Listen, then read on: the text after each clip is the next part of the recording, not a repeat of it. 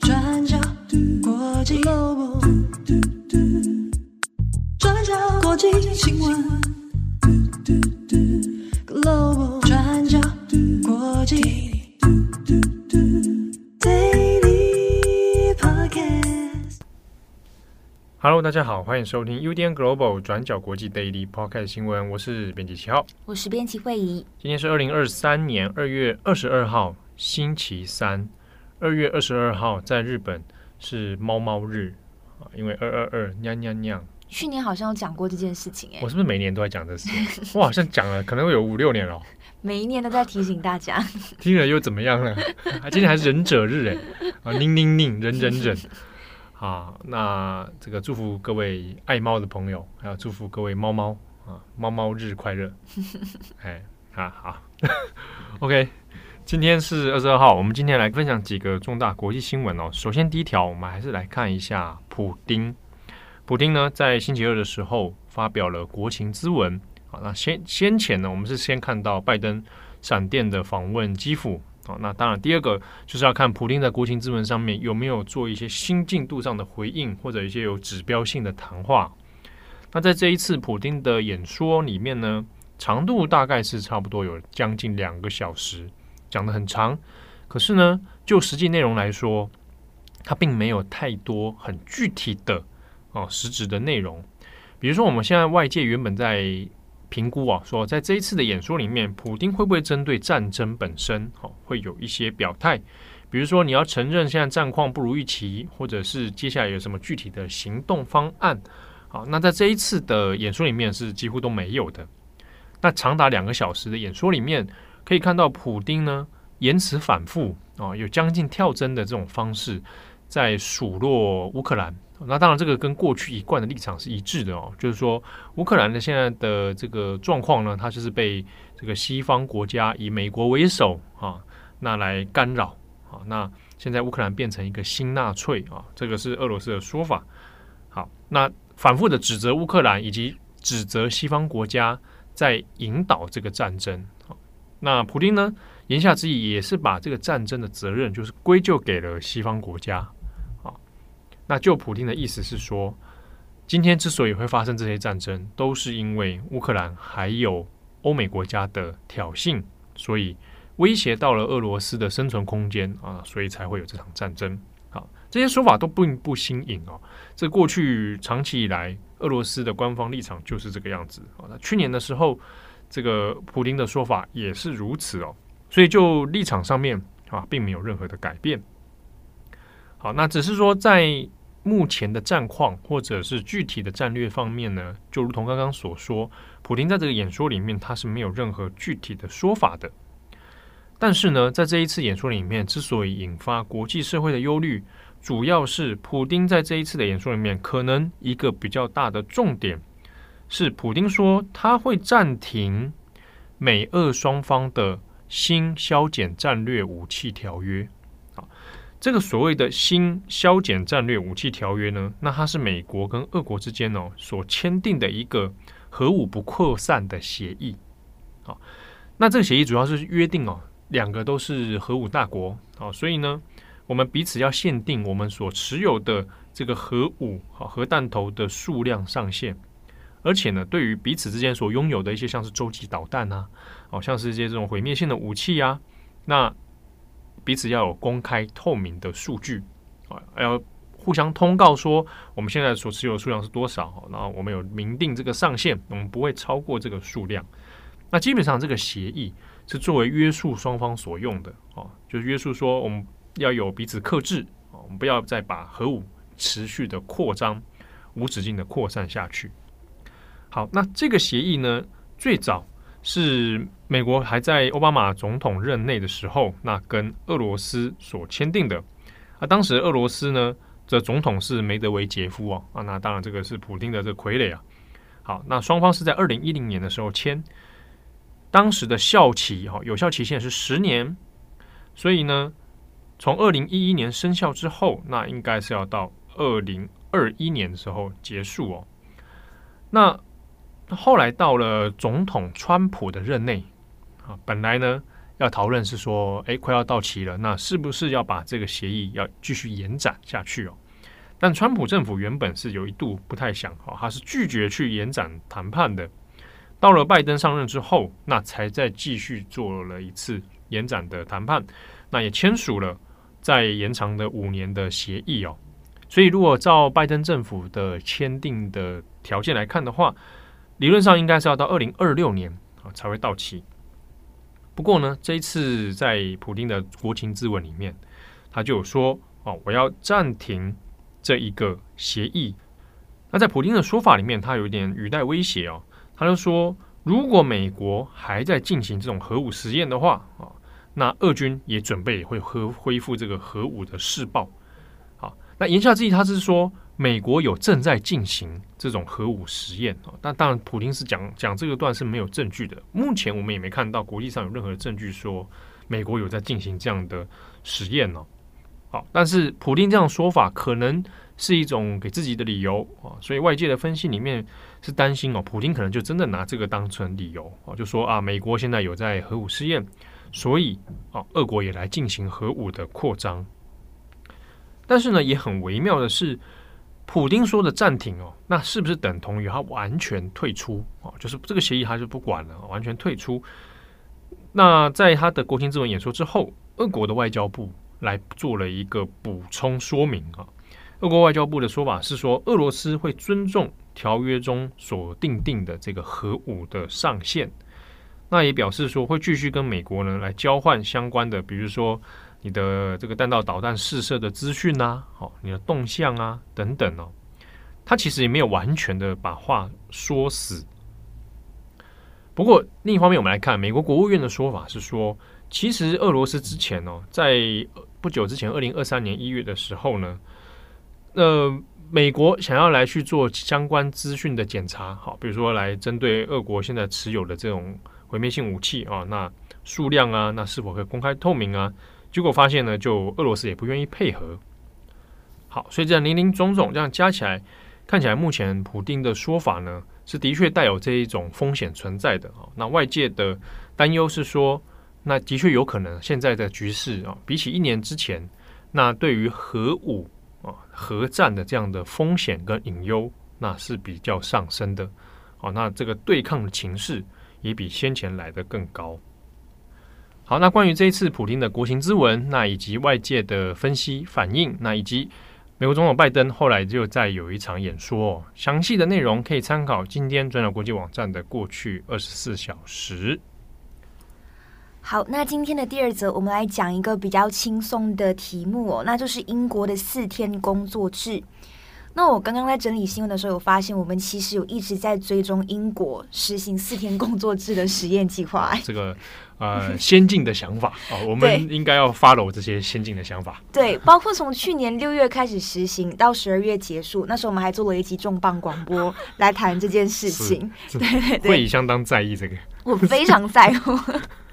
对，所以今天呢，我们就是要跟大家分享这个四天工作制的实验结果到底是什么啊？他你哦，你是要跟我们大家说他成功还是失败吗？对对对对对，还是成功，结果是正面的。哦，好，吓我，吓我一跳，我以为一一通常我们做新闻来讲，通常会讲比较负面的事情。没有，这是正面的，我们要分享一些好的那个趋势给大家。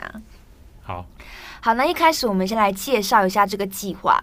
那四天工作制呢？它其实不是突如其来的计划，而是由非营利组织全球一周四天运动组织 Four Day Week Global 跟智库团体、那剑桥大学还有牛津大学等等的研究人员共同合作发起跟推动的一个计划。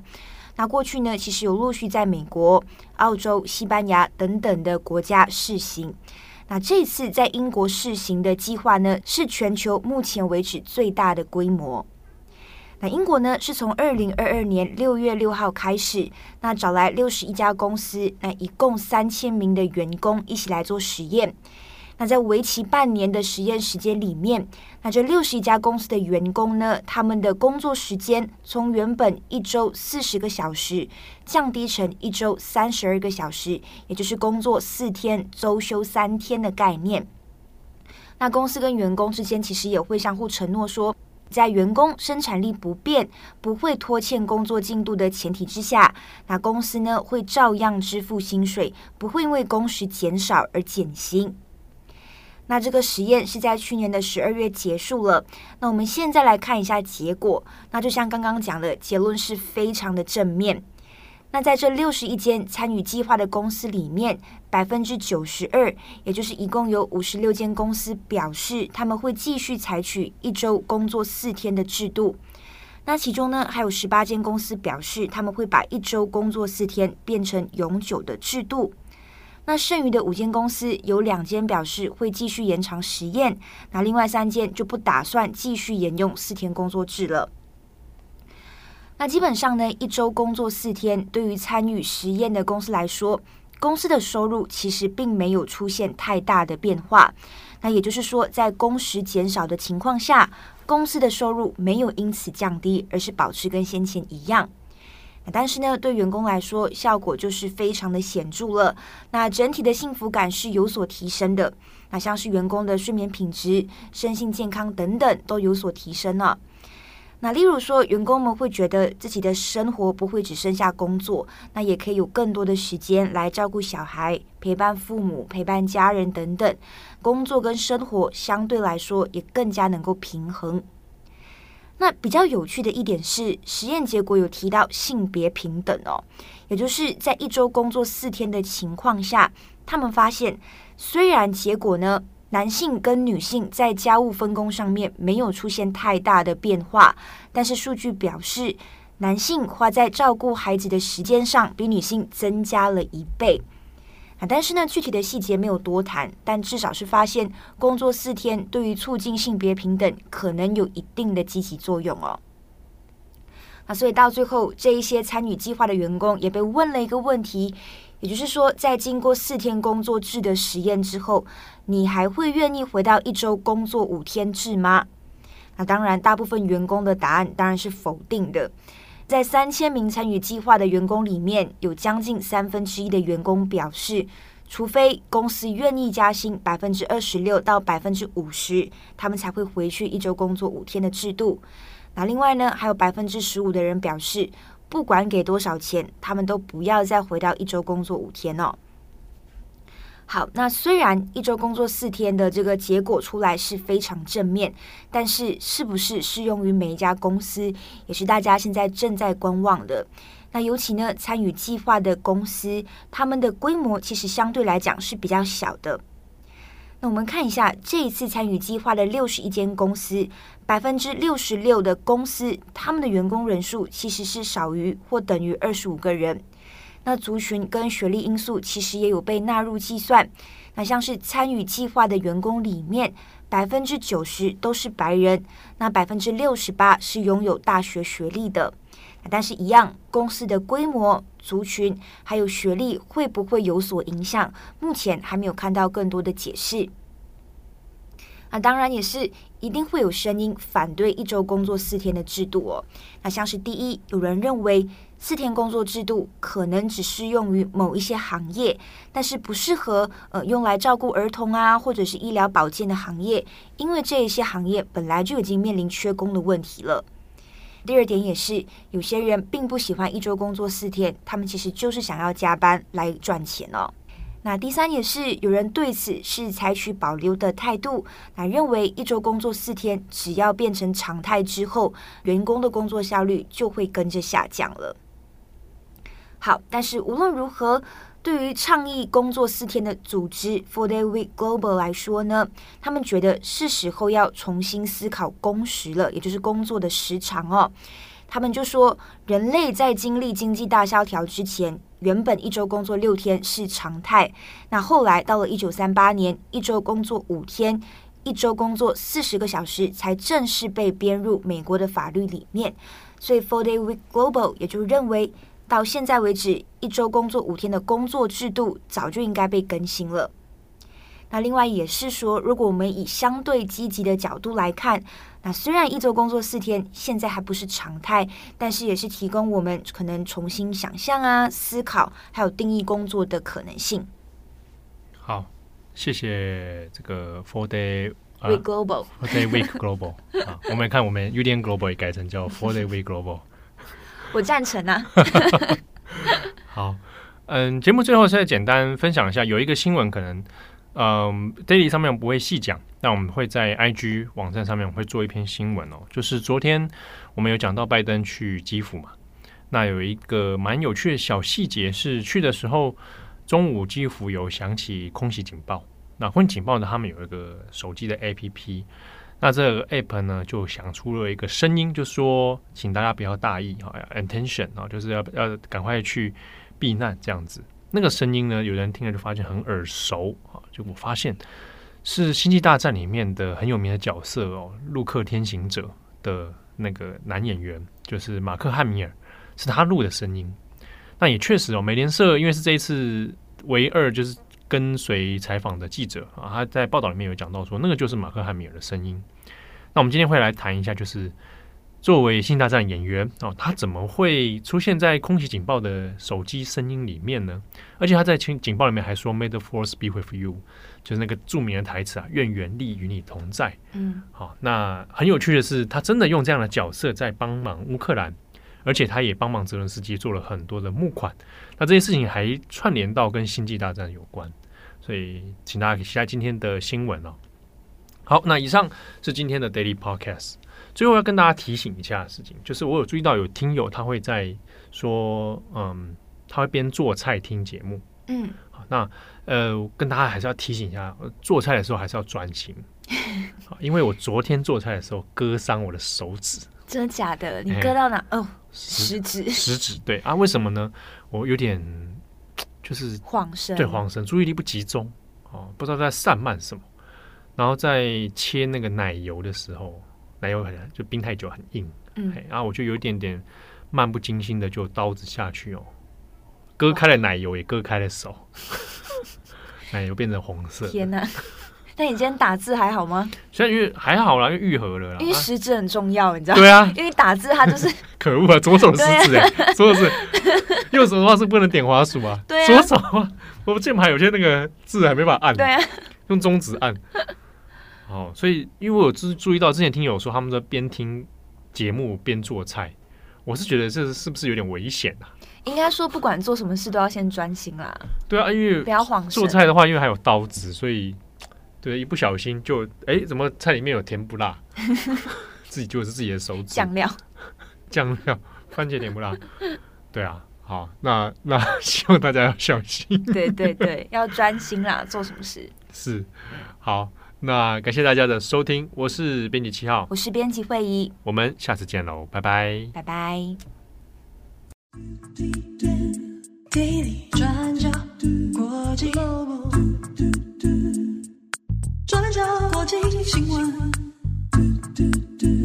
，Global Daily Podcast 新闻。